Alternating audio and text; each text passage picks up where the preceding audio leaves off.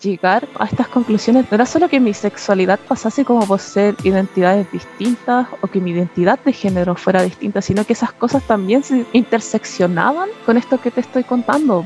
Y para mí ha sido súper fuerte tener que resignificar todo, toda mi existencia, porque yo tengo claro que soy diferente. Y el tema es poder pararte todos los días y decir, está bien, está bien ser diferente. Pero ¿qué pasa con esa diferencia que es tan diferente que no la veis en ningún lado? Hola, hola, les habla Alonso Poblete, la voz y cuerpa de Un Gay en Chile podcast. Soy Alonso Poblete, la voz y cuerpa de Un Gay en Chile podcast y les doy la más cordial bienvenida a un nuevo episodio de Un Gay en Chile podcast. Segunda temporada. Activismo LGBTIQA+, testimonios de vida, reflexiones. No estás sole. Somos caleta. Somos muches. Historias de vida. Personas como tú. Diversas. Disidentes. Comunidades. Cultura LGBTIQA. Bienvenido a un Gay en Chile podcast.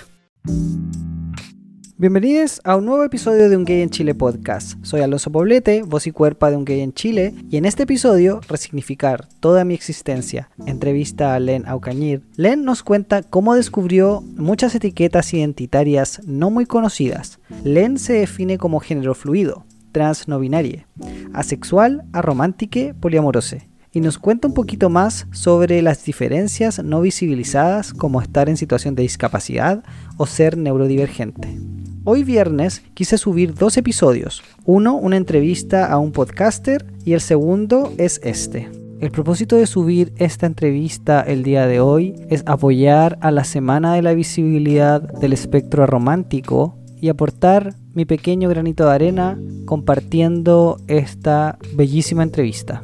Len me recordó que muchas veces no vemos representadas muchas diversas realidades de muchas personas cuya forma de experimentar el mundo es muy distinta. Y muchas no lo sabemos, ni tampoco les tenemos consideradas.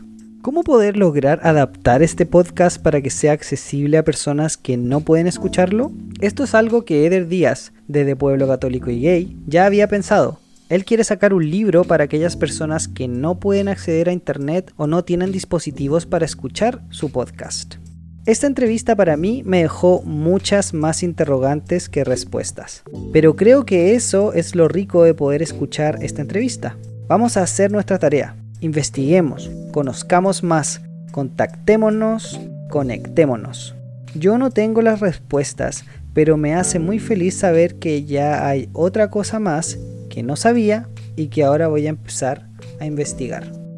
Chiques, si conoces a alguien que consideres nos puede aportar a poder crear más diversidad en este podcast, si conoces a alguien que nos podría compartir sus experiencias y ayudarnos a conocer un poquito más sobre nuestra población LGBTIQA y darnos cuenta lo diferente que somos, dile porfa que nos dé y nos regale una entrevista. Ya sabes, un Gay en Chile Podcast en todas las redes sociales y un Gay Chile Podcast gmail.com. Ok, entonces para no caer en estos estereotipos, para poder darnos el tiempo de conocernos más, para no divagar más, escuchemos a Len y su tremenda entrevista. Hola, hola. El día de hoy les tengo un excelente invitado de género fluido, pronombres ella o él, escritor, eh, estudiante de artes visuales de forma autodidacta. Bienvenido a Un Gay en Chile. Len, ¿cómo estás? Hola, bien, bien, ¿y tú? Bien, bien también, aunque bueno, podría estar mejor. Como estábamos recién conversando, te contaba que estoy con mucho dolor, bueno, no mucho, pero constante dolor en el hombro izquierdo, un poco de dolor en el hombro derecho, en la muñeca, en la espalda. Son las consecuencias de todos los meses de cuarentena, trabajando, haciendo teletrabajo sin tener como las posturas, yo creo, los descansos, sin tener la, los muebles, caché, como ergonómicos, la ergonomía, ergonometría, no sé, ¿cómo se llama eso? Por no tenerlo. Creo, ah. creo que se podría decir como el espacio idóneo para ejercer las labores. Eh, Sí, todo el rato. Todo es sufriendo por eso. Pasa con la cuarentena que, que tu espacio de descanso es tu espacio de trabajo y los espacios se mezclan, entonces como que está esta cosa de trabajo desde la cama, trabajo desde la cocina, trabajo desde, desde donde caiga en realidad, porque muchas veces eh, pasa que es inevitable, que a veces, no sé, pues tus vecinos están con la música todo chancho, que, que hay mucho ruido afuera y pérdida de concentración y todas esas cosas que hay que presupuestar de cierta forma, es como un poco caótico. cuático eso de los espacios y cuático de lo de tener que como improvisar todo esto. Oye, Len, te quería hacer una pregunta. ¿Por qué no nos cuentas un poquito sobre ti? ¿En qué proyecto estás? ¿Qué has hecho durante este año que ha sido un año súper complejo, diferente? Yo, yo este año me he guardado principalmente. Es que como soy, soy grupo riesgo, entonces como que sí o sí me, tengo que guardar pero me he adaptado bastante bien al, al, formato en línea. De cierta forma, me da bastante accesibilidad dentro de mi situación a tener estas mismas instancias que yo hubiese estado teniendo de forma presencial de no haber sido por la pandemia. He asistido a talleres artísticos, eh, muchos talleres artísticos, y también estoy participando de, de, de un proyecto de una revista digital que se llama Jardín del Edén, que sacamos una edición cada dos meses. Y he estado escribiendo ahí, ilustrando y esas cosas. Qué buena onda. ¿Y, qué tal? ¿E-, ¿Eso ha cambiado mucho o, esto de la, de la, pandemia en realidad no ha hecho que tu día a día haya cambiado mucho? Sí, la verdad sí cambió varias cosas. Eh, yo, yo estaba trabajando como a principios de año y eso ya era, así que de momento estoy, estoy cesante. Pero sí, me ha cambiado caleta cosas. Extraño tanto a mis amigues, les extraño tanto.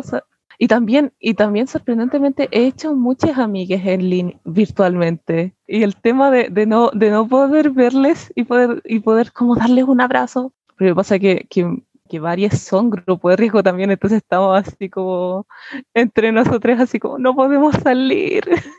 Es complicado, es complicado. Yo, yo creo que sí he conseguido compatibilizar lo que es la interacción social y mantenerme activa en general, pero sin duda como sí me ha cambiado totalmente las cosas. Y cambiando el tema un poquito y hablando un poco más sobre tu identidad o quién tú eres, en la forma en que te relacionas con las demás personas, ¿qué tal ha sido tu experiencia viviendo como una persona asexual? ¿Ha sido difícil sentir la representación? ¿Cómo fue el darte cuenta, el llegar a este concepto que siento yo que en la sociedad incluso de hoy no se conoce mucho a las personas de las disidencias, diversidad sexual o LGBTIQ, tampoco quizás conocen tanto. ¿Cómo fue el proceso? Para mí, para mí lo más difícil como, como de la experiencia en general fue encontrar la etiqueta, como encontrar algo que describiese mi, mi experiencia. Si bien siempre me, me, me, he considerado como una persona, entre comillas, sexualmente activa, nunca lo, lo relacioné como mucho con, con, desear como sexualmente a alguien, sino que era más por un tema como recreativo, como, no sé, pues ir a salir a hacer ejercicio o salir a comprar ropa o ese tipo de cosas. Entonces, toda esta cuestión de, de verlo como un, un fin supremo de, de, ya vincularte con alguien, con una pareja o, o incluso de forma casual, como que era lo, lo que más podía sacar de una relación, de un vínculo con alguien. Como que me resultaba extraño y, y, mucho rato pensé que, ah, es porque la gente debe ser muy pudorosa con, con las relaciones sexuales, con las relaciones sexoafectivas, pero después fue como, mmm, quizás no es eso, mm, quizás hay otra cosa ahí que, que, me está pasando. Y una vez encontré la etiqueta fue como, esta es la cuestión. Y, y fue bacán, fue bacán pero sí, sí se pone incómodo una vez como que me preguntan, no sé, la gente de repente lleva las conversaciones a, a, a ese, a ese punto y la conversación se pone incómoda porque, porque yo creo que siempre está bien preguntar, siempre que se haga con respeto, pero, pero cuando ya te dicen, ya, pero ¿cómo puedes ser asexual si tú tienes sexo? Como que si fuese algo terrible.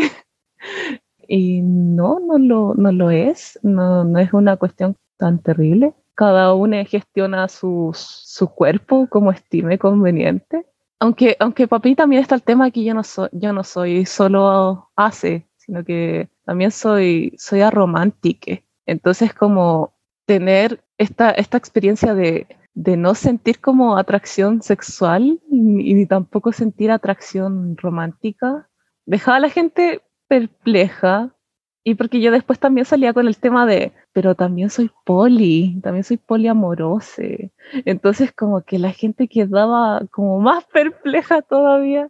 Y, y hay un momento de, de, que, de que esa incomodidad es como media chistosa y como que igual la puedes sacar adelante en una conversación, pero hay momentos donde sí, la gente se, se pasa y te hace preguntas que, que, es como, oye, si tú no eres, si tú no eres mi compa en estos ámbitos, como que a ti no te, no, no es tu asunto, no es asunto tuyo, así que dejémoslo hasta ahí, por favor. Oye, y de hecho, mira, voy a ser de las personas como desubicadas y que te preguntan demasiado, pero ¿por qué no nos contáis cómo llegaste a las etiquetas? Porque son, yo siento que son tres etiquetas que son súper poco conocidas por la mayoría de la sociedad, que son en general eh, etiquetas que se llevan igual con un poco de, no sé si estigma es la palabra, pero decir como con recelo igual, como que está esta cuestión de de decir, bueno, que es lo que nos pasa también a las personas como de las disidencias que te dicen como, ay, pero ahora lo vas a andar llevando como en la frente, ¿por qué lo tienes que andar diciendo a todo el mundo? En fin, ¿cómo, cómo llegas al, al, proceso de decir como, ah, esto era, ah, así se llamaba, ah, pero también soy, soy así? Para mí fue al principio como, bueno, me di cuenta que, me di cuenta que era ase, asexual. Y de ahí como que lentamente sea otras cosas, pero aún así no me calzaba, como que yo, yo salido con mucha gente, así como que aún así no me calzaba, como que sí, yo sabía que no, no estaba esta cuestión como eh, de atracción sexual de por medio, pero aún así dije, ya, pero podemos, no sé, pues andar de la mano, supongo, o no sé, pues darnos besos y hacer esas cosas. Pero me pasó muchas veces en las citas en que yo podía salir con alguien y todo era hermoso, conversábamos, había onda, había química, pero en el momento que me besaban ya no me gustaban y quería irme a mi casa, era como, oh, esto era tan bacán hace un momento, pero ya no me gusta, me, así como hermanita, llame para la casa, me quiero ir. y, y mucho, mucho rato como que eso me generó muchas incógnitas, yo dije, oh, pero ¿cómo puede ser? ¿Seré muy exigente con la gente? querré que me besen demasiado bien, tendré estándares muy altos. ¿Será eso? O, no, me, no gustará que me den la mano porque la mano como que me da asco. ¿Será, será esa cuestión como de, de ser una persona demasiado, demasiado yo? Eso es lo que tendría a pensar que, que oh, soy demasiado yo para, para estas cosas. Entonces sí, tuve, partes del proceso donde no salía con nadie, así como me invitaban a salir y yo, no, no quiero salir contigo no, no quiero, no quiero nada con esto, no. Eh, y tenía, otra, tenía otras partes del mismo proceso que era como, sí, salgamos con todos, lo que era muy divertido porque mis amigas me preguntan, oye, ¿en qué estáis ahora como en, románticamente hablando, entre comillas? Yo como, ah, no sé, estoy saliendo con tres personas al mismo tiempo. Igual les dije, pero no sé qué onda. Y, y creo que también tiene que ver con, con que cuando, no sé, pues cuando, cuando eres como adolescente, al menos yo salía con harta gente cuando era adolescente, como que no sabía hacer bien las cosas, la así nomás. Entonces pasa que. Pero no creéis que cuando uno, como cuando vais creciendo, yo creo que uno igual la hace mal, ¿no? El tema es que ya te das dando cuenta como que la estás haciendo mal, es como que esa es la diferencia. O sea, sí, yo creo que, sí, claro, es, es exactamente lo que dices, como que como que de adolescente haces las cosas, pero ya cuando entré en la adultez es como, ok, yo sé que algo aquí estoy haciendo mal, pero bueno, eh, démosle... Eh, sí, yo creo que todo es un proceso de, de, de tanteo más que cualquier otra cosa. Eh, pero al menos a mí, a mí me pasaba así, a menos ya hablo por mi experiencia. Entonces, entonces me pasaban todas estas cuestiones que, que, no, que no sabía poner en palabras. El hecho de que a mí me gustaba mucha gente, como que yo, como que yo dije, ya, pero, pero me gusta mucha gente, pero ahí, ahí, ahí topé con otra incógnita, cómo me gusta la gente en realidad, porque, porque mm, recuerdo bien haber sido como muy feliz de, de hacer amigues, pero cuando me invitaban a, a, salir como románticamente era como, me, como que, eh, como que era, como que era como, ah, bacán si pasa, pero si no es como, bueno, ya será, seguiremos con lo nuestro. Y, y esa cuestión como que igual mis pares la encontraban como extraña. Pero, pero, ¿qué onda tú? Y yo así como, no sé, pero yo sé que soy yo, así que está bien.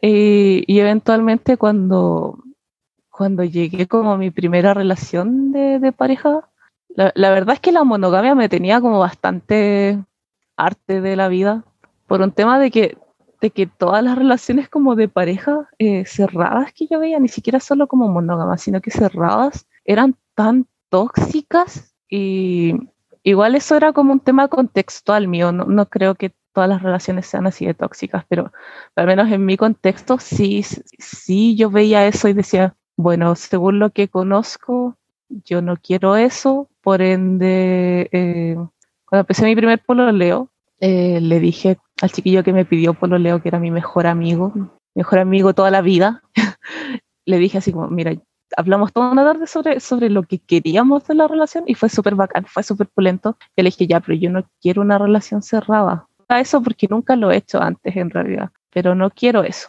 Y después como unos meses más adentro de la relación, como que empecé a salir con otra persona mientras yo tenía este problema. Y, y entre medio como que empecé a investigar así, dije, ya, si esto debe ser posible, como que debe, debe de haber algo que hable de esto. Ya, la, la cuestión era que, que, yo estaba como pololeando con mi mejor amigo y, y, meses más adelante empecé a salir con otra persona, que también era, era un amigo. y, y, mirándolo hacia atrás como que, como que igual tenía sentido, porque el vínculo ya estaba, ya estaba el tema de la comunicación, y, ya sabían más o menos desde donde yo, yo me paraba frente a las relaciones románticas.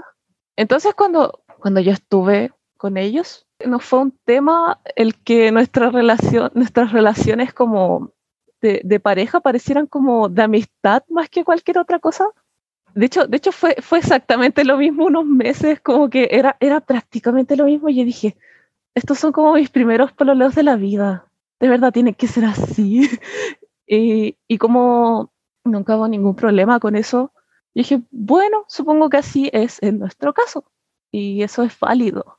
Yo como que igual agradezco el haber tenido esa oportunidad de, de na empezar navegando mis, mis vínculos de esa forma, como mis vínculos románticos, porque si bien yo no siento atracción romántica, no, eso no tiene por qué condicionar que yo no o sea, no tiene por qué condicionarme al momento de, yo decir, ah, resulta que si quiero una relación romántica, de la misma forma que siendo sexual y no sintiendo como atracción sexual, no tiene por qué privarme de, de yo hacer lo que quiera con mi cuerpo. Entonces, ¿por qué? Porque se tiende mucho a estigmatizar estas cosas. Y al mismo tiempo, cuando, cuando ya encontré el tema de, de, ser, de ser poliamoroso, fue como, ah, otra etiqueta, muy bien, hay, hay, otra de, hay otra que describe lo que me pasa.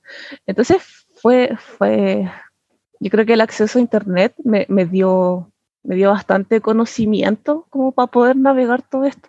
El tema es este, como que siempre me he encontrado con representaciones, pero de, las, de, la, de mi identidad, pero por partes. Yo no, yo no he llegado a conocer una persona que sea como hasta ese momento como que para mí no era posible que una persona fuese hace arro y más encima poli. Entonces yo dije, ya estamos como en modo experimental, pero vamos a ver qué sale de esto porque quizá como todo lo que es disidencia no está bien visibilizado, debe ser eso, debe, debe ser eso y que puede que muchas personas pasen por esto, pero que no esté, no esté como mostrado como tal y más adelante, como conociendo a, mis amigas más cercanas que tengo como actualmente, me, me pasó que me, ellas, ellas, se dieron cuenta que, que, también estaban como en los espectros hace yarro. Entonces fue sorprendente porque yo contándoles mi experiencia de, de ser asexual y ser romántica y que después ellas lo hayan como entendido, ya han dicho como, oye, ¿sabes que me pasa algo parecido a eso?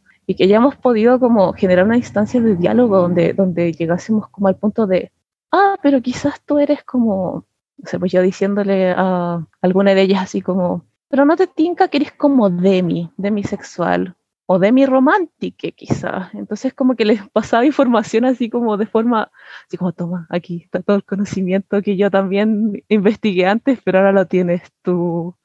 Oye, Len, encuentro muy bacán la historia y, y de hecho lo habíamos comentado un poquito de, de darte cuenta de esto en un proceso que aparentemente fue como orgánico, o sea, no, no sé realmente tu, tu vivencia, no sé si, si, haya sido quizás como algo muy negativo, muy traumático, porque estuviste con personas que eran cercanas, ¿cachai? Como amigues, etcétera. Y te iba a preguntar, bueno, eh, hablaste de las personas demisexuales y demirománticas y, y también hablaste de conocer otras personas como tú y de decir, ¿existirán más personas que también tengan todas estas etiquetas como yo? ¿Dónde, dónde se juntan ustedes? ¿Cómo, ¿Cómo se conocen? ¿Cómo se conectan? Yo sé que suena como súper así como, da, ¿cachai? Como donde todo el mundo, pero ¿realmente es así? ¿O, o, hay como, hay un lugar donde tú dices como, no, mira, nosotros vamos a tal bar, o vamos a, a tal restaurante, o nos juntamos en tal parque, ¿cachai? No sé.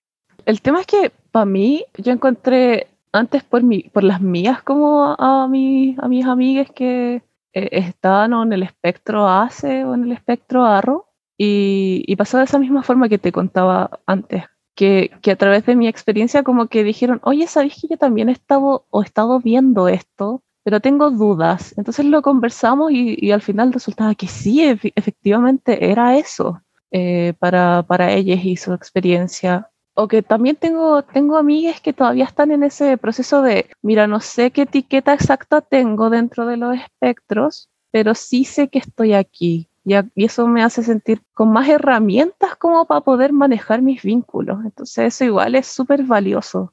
Con el tiempo, hace, hace unos meses, llegué a, a lo que es Hace Arroz Chile y me uní al grupo eh, antes le, le, seguí como por un tiempito como en redes sociales, hasta que por fin, creo que esto fue a mediados de octubre, creo que a mediados de, de esas instancias como medias caóticas eh, que estaba pasando el país y todo eso, eh, habían hecho un cabildo. Y yo quería ir al primero, de verdad quería ir al primer cabildo que habían organizado, porque dije, oh, esto es importante, yo quiero ir, pero no pude por cosas de la vida. Entonces después, después hicieron el segundo cabildo y ya fue como, ya, este es mi momento, yo tengo que ir porque, porque quiero conocer a estas personas que se juntan como, como haces y arroz, po. Entonces fue como, oh, y, y, desde ahí pertenezco al grupo y se hacen juntas. Hay un Discord disponible como para carretear, jugar a Mongos también, como todas esas cosas casuales.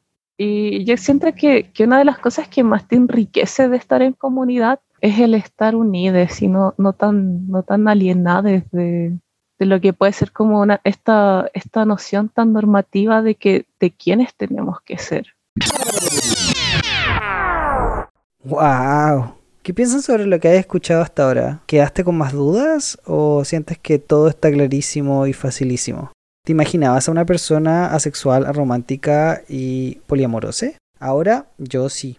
Te recuerdo que puedes visitar las redes sociales de AC Arro Chile, organización de personas asexuales y arománticas, Puedes también escuchar el episodio de este podcast llamado Poniendo la A en LGBTIQA entrevista a Sofía y Felipe, donde Sofía y Felipe nos explican el ABC de los espectros asexual y aromántico. Y también te recomiendo el episodio Hablemos de Poliamor, entrevista a Agustín Alvear Blau, por si quieres escuchar el ABC del poliamor.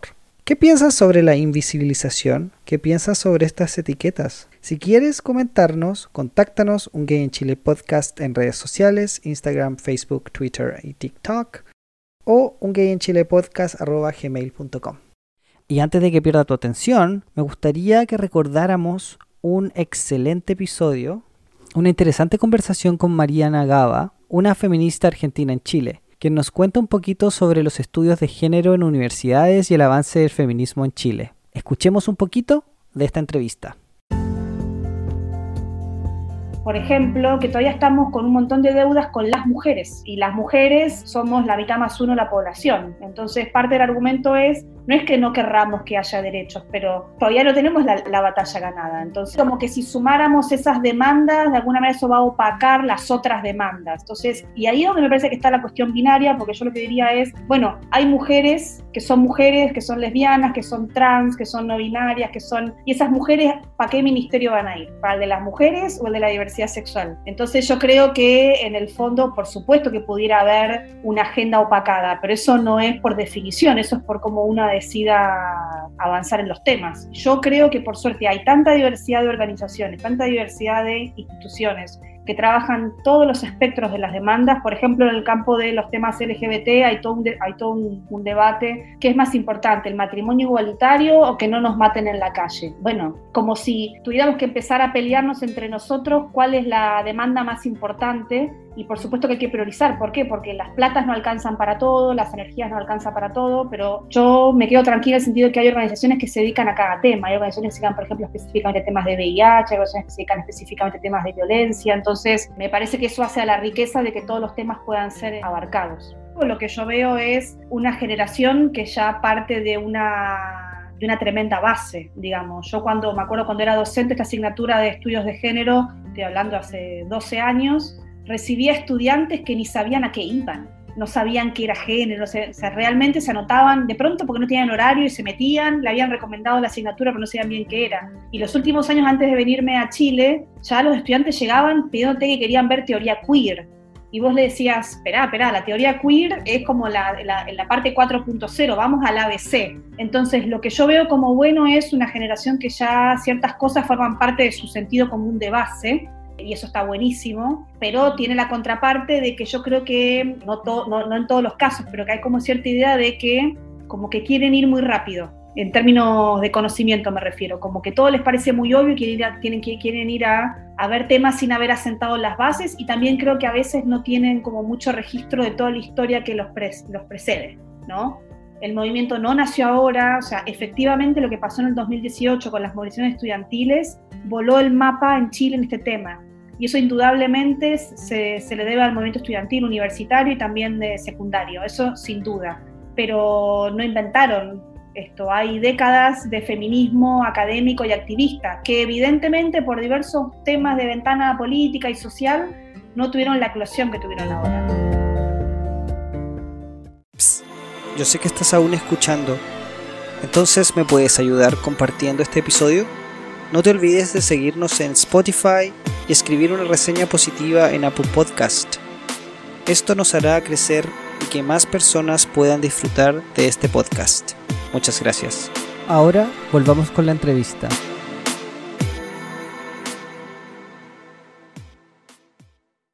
Len, y te, te, quería hacer otra pregunta, porque yo creo que a varias personas la experiencia no ha sido quizás tan, o sea, insisto, no estoy diciendo que la tuya haya sido súper fácil, sino que quizás para muchas personas ha sido complicado, ha sido difícil darse cuenta, ha sido difícil también quizás aceptarse y que eh, el círculo de, apoyo y cercanes de estas personas les acepten. ¿Cuáles crees tú que son los mayores obstáculos que enfrentan las personas asexuales, arománticas y, y también si quieres agregar a las personas poli, poliamoroses, ¿cachai? Acá en Santiago y en Chile.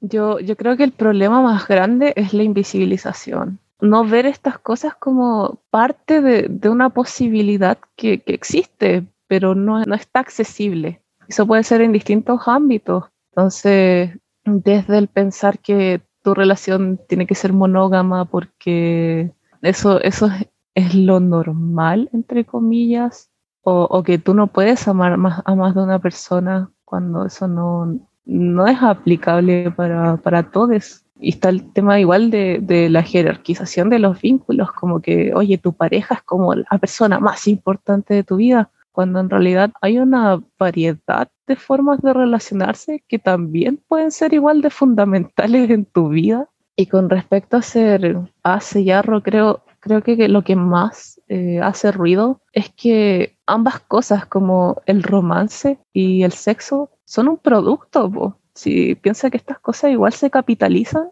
entonces como, no sé, pues el sexo es un producto, es algo deseable porque tú mediante todas estas cosas medias adquisitivas, no sé, pues tener un cuerpo atractivo, no sé, pues bajar de peso, que también son formas de, de control, pues, ¿cachai? Como de decirte así como, no, mira, hay una forma específica, hay un molde específico que tú tenés que seguir y si por alguna de esas razones no, no cabes dentro de ese molde.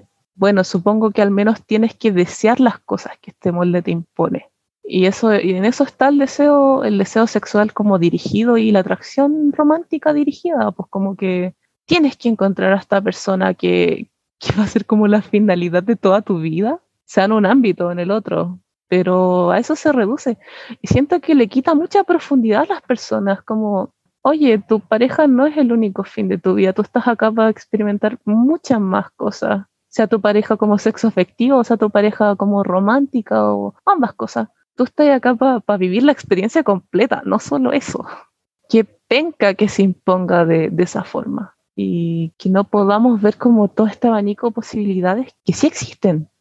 Sí, yo, yo quería agregar y comentar algo porque estoy totalmente de acuerdo con lo que estáis diciendo, Len. Yo creo que es como un mind blown o la explosión, hacen el ruido de explosión, la cabeza explotando de alguien. Claro, darse cuenta de algo que quizá uno siempre lo tiene ahí, pero que te lo repiten tantas veces, te lo repite la tele, te lo repiten los distintos discursos, te lo repiten las películas, te lo repite prácticamente todo, como tú estás diciendo, o sea, cuando tú ves un comercial, el, querer tener un cuerpo atractivo para poder eso, atraer. ¿Y por qué? ¿Por qué sentirse deseado porque, o deseade, ¿cachai? ¿Por qué tener el último fin, el vincularse, pero de esta única forma? Y todas las demás otras formas de vínculo no, no son válidas o no, o no se valoran o, son, como dijiste tú, eh, están en una jerarquía menor, de menor valor. Y son interrogantes súper importantes porque creo yo que también tienen que ver un poco con cómo funcionamos como sociedad, o sea, en general, que tiene que ver mucho con el individualismo que existe son reflexiones súper bacanas y de hecho te las agradezco y qué rico que, las podáis traer al podcast y que las podáis decir porque a veces siento yo que no se entiende y no se comprende y, y necesitamos escuchar a personas que piensen distinto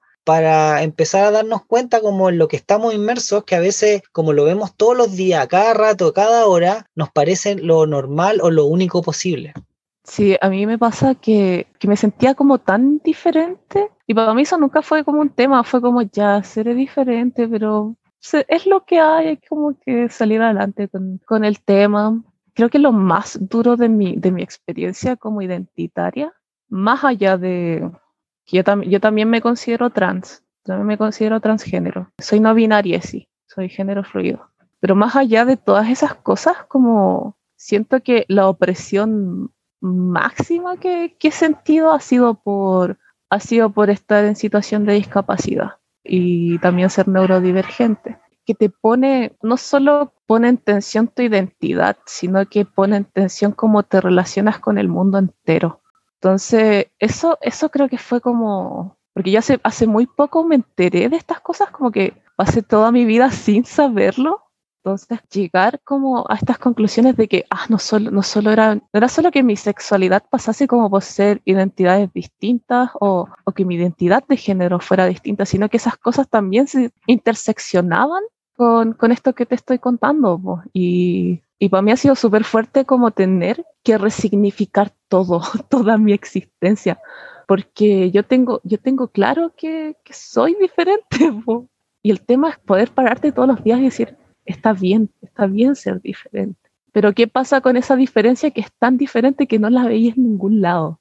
Wow, qué, qué, fuerte, qué potente y tiene mucho sentido lo que estáis comentando ahora, como el tema de cómo nosotros también eh, cuando nos damos cuenta o, cuando aceptamos un aspecto de nuestra identidad, cómo eso en realidad nos hace comprender y a la vez, como decías tú, como reinterpretar y resignificar nuestra historia también, nuestra historia pasada, ¿cachai? Cómo la vamos aceptando o quizás también rechazando, dependiendo de lo que, de nuestras intenciones que tenemos, de lo que, de lo que queremos también eh, mantener o, o seguir siendo o no siendo.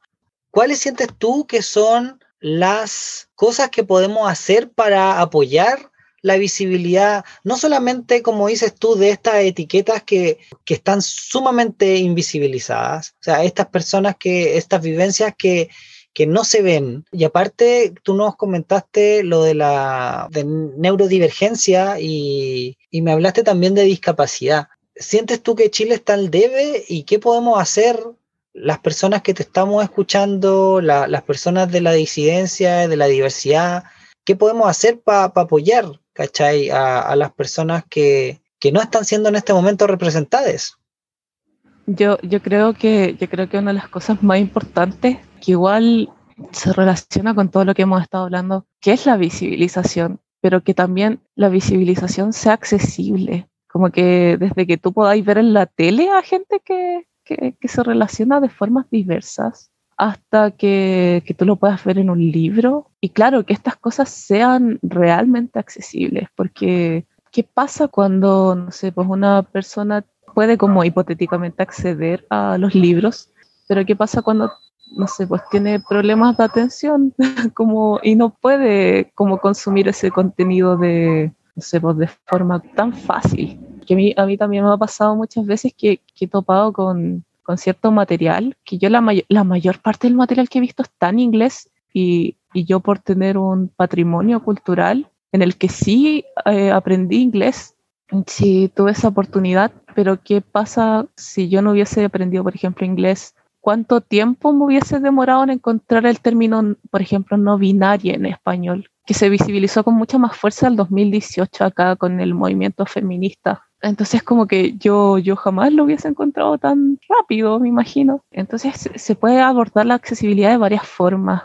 Eh, sin embargo, yo creo que lo importante es empezar por dialogar estas cosas, porque desde el diálogo se entiende todo. Y, y, a medida que se van presentando problemas, como que está, está la manera orgánica de solucionar las cosas y ir tanteando y viendo qué funciona y qué no. Pero la visibilidad haría esto mucho más fácil, mucho más, mucho más fácil, como que ver estas experiencias retratadas de alguna forma, sea cual sea el formato, eh, ya te da como una línea de, ah, esta persona necesita, no sé, pues si es neurodivergente, necesita como un ambiente más callado para poder relacionarse de forma más amigable. O, o si esta persona usa algún dispositivo para desplazarse como, como bastones o muletas, bueno, fijémonos, que, que fijémonos en que el encuentro para la Junta sea de fácil acceso, tenga, tenga una rampla o que haya personas, eh, por último, dispuestas a ayudar a esta persona a llegar donde tiene que llegar, porque no todos nos desplazamos de la misma manera. Ese es el tema. Entonces, el tema es que se haga, si no importa que sea de a poquito, pero que se haga, porque así te ahorrarías tantos malos ratos para esas personas que, que de verdad tienen tantos desafíos como a diario, sea como en torno a su identidad o cómo comprenden el mundo también, que es un punto súper importante.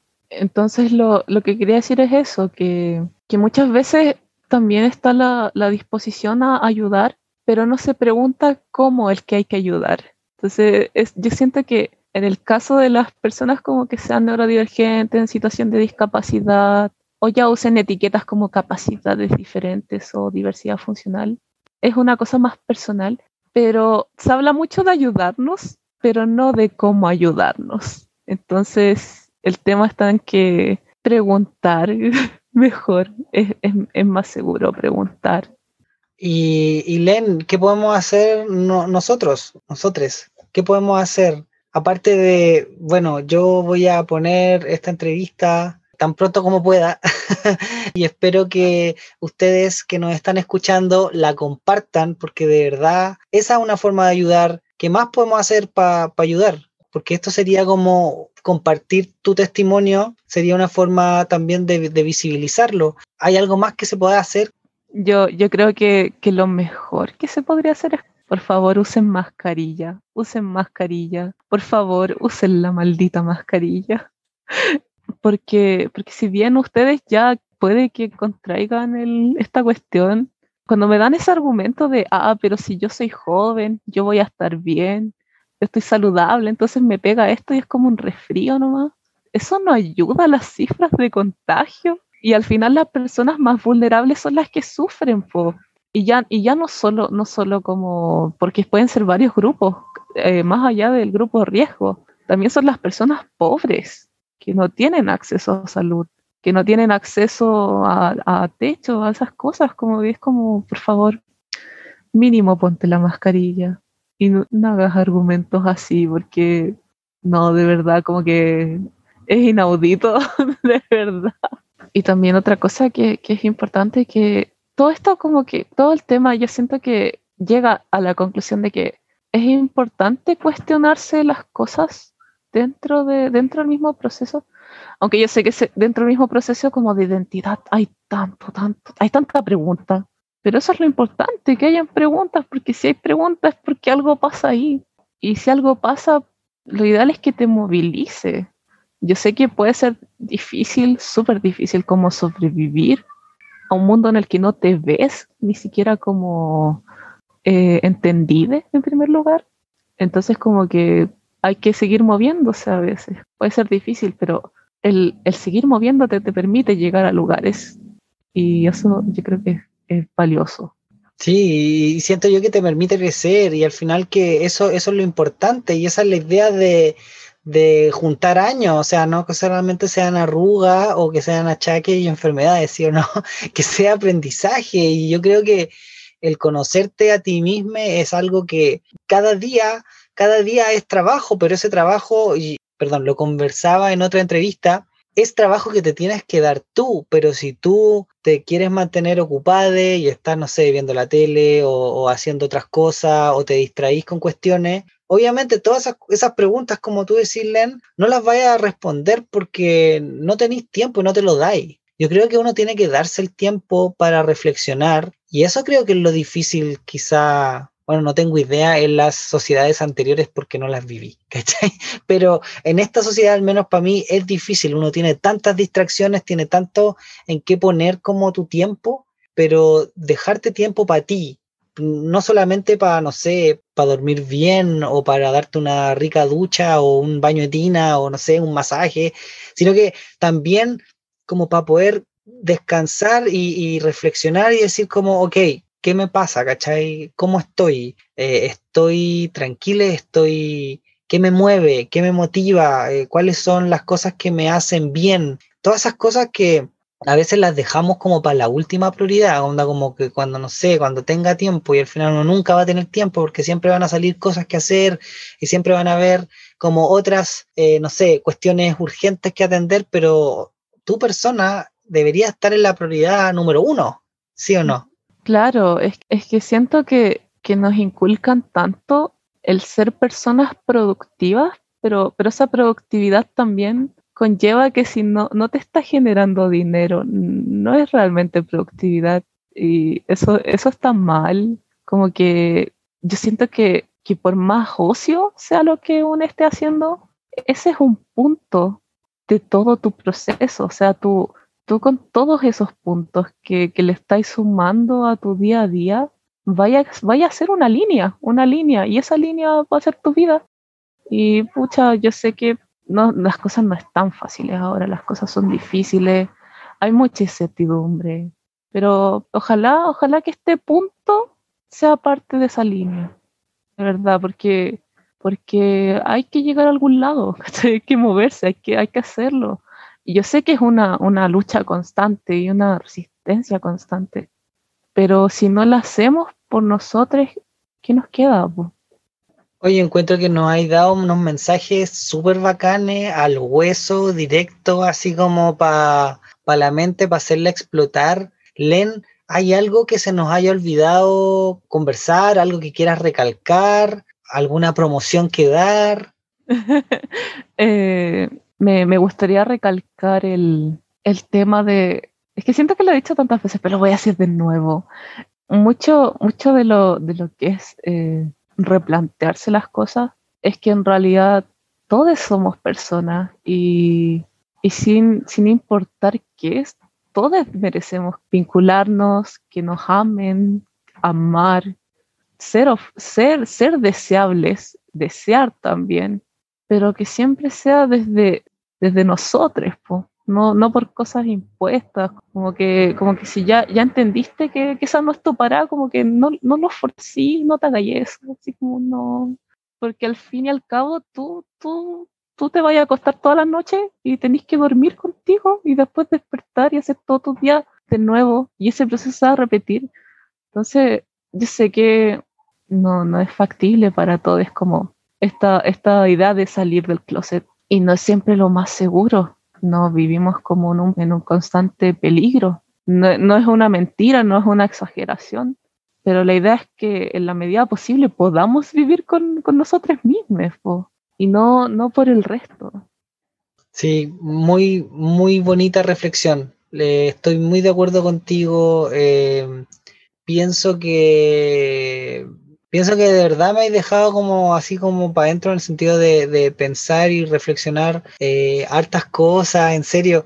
¿Sabéis por qué me, también me agrada escucharte ahora? Porque siento que quizás si yo te hubiese entrevistado de las primeras entrevistas, quizás yo no hubiese podido aprovechar tus reflexiones de la misma manera. No sé si me explico. Es como hasta el mismo podcast que, que con todas las entrevistas que he tenido, siento yo que también he ido sacando como reflexiones de cada conversación, eh, de las cosas que uno va buscando, que va leyendo, que va escuchando, que va tratando como de expandir este conocimiento. Y estoy súper contento de que hicimos la entrevista hoy día y de que hoy día eh, estas como reflexiones me, me, puedan hacer sentido y espero que a los auditores también les puedan hacer sentido y si no, cabres, van a tener que escucharse todos los episodios de antes para poder comprender, ¿sí o no? y de verdad contento, o sea, de verdad estoy muy, muy contento de haberme lanzado a toda esta, esta paja, tanto mental como no mental de, hacer el podcast, porque de verdad tiene trabajo. Ahora, como les contaba, me duele el hombro, me duele la espalda. Pero, ¿sabéis qué? Vale la pena. Yo sé que no me tengo que enfermar, yo sé que tengo que verme eso. Len me dijo que fuera al médico, le voy a hacer caso. Después de toda esta conversación, ¿cachai? No puedo no hacerte caso, Len. Como que digo, sabes mucho eres una persona muy sabia. Así que agradecidísimo de, de, haberte podido entrevistar. Len, ¿quieres que las personas que escuchan este podcast te contacten o, o prefieres el anonimato? Eh, primero quiero decir que me alegro mucho de, de, que estés como en esa parte del proceso donde, donde lo que te digo sí te hace sentido, porque, porque a veces esas cosas pasan cuando tienen que pasar y está bien, pero también me alegro mucho de que, de que te hayas dado como la oportunidad de hacer todo ese trabajo previo como para llegar a este punto y, y que yo haya venido aquí y haya, me haya puesto a hablar aquí y que, te, y que hayamos llegado como a esta conversación porque es importante, yo sé que es importante.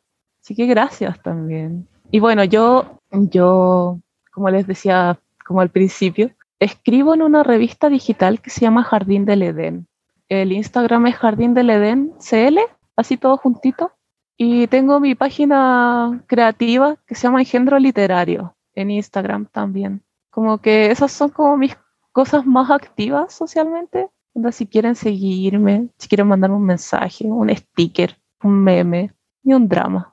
Acá, Porlen, de verdad, así, de verdad, mucho, mucho amor te mando agradecidísimo de tus palabras, de tu tiempo y, bacán haber podido escuchar tus reflexiones y espero, de verdad, de verdad, de verdad, espero que a las personas que estén escuchando esta entrevista les haga mover todo lo que tenían ahí en la cabeza. Así como que de verdad les haga mucho ruido. Len, ¿estás ahí? ¿Te fuiste? Oye, sí, no, no puedo creer que me caí. oh, como que justo al final así como, oh no, pensé que te habías pegado tú de hecho. Pero qué bueno que hayamos podido terminar. Gracias a ti por la instancia. Como que, como que me fui muy llenite de la entrevista, como que, oh, como que igual hablar de estas cosas a mí, a mí me, me hizo sentido y también necesitaba recordármelas. Entonces, hablarlo eh, también siento que, que me nutrió mucho. Gracias.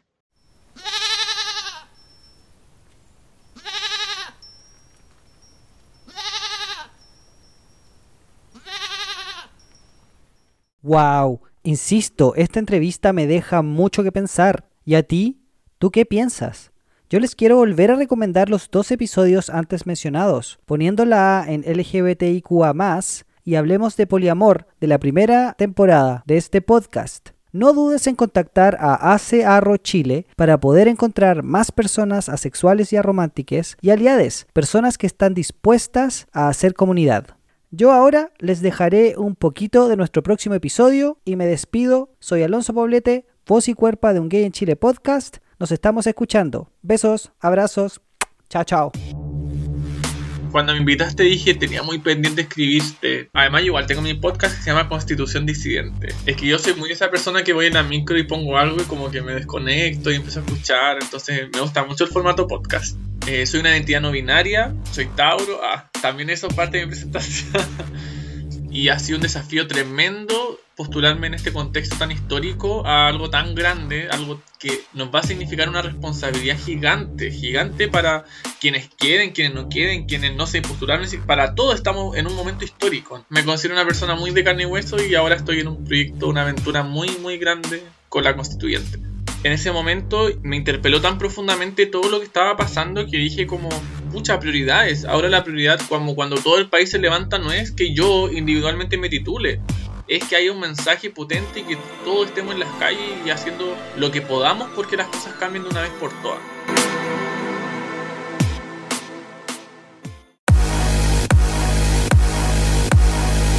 ¿Qué te pareció este episodio?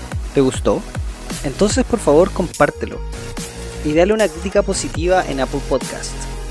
Síguenos en Spotify y si quieres ser parte del equipo Un Gay en Chile Podcast o darme una entrevista o participar y colaborar, como tú quieras, sígueme en Instagram, Un Gay en Chile Podcast, Facebook, Un Gay en Chile Podcast, Twitter y TikTok. Nos estamos escuchando. Besos. Chao, chao.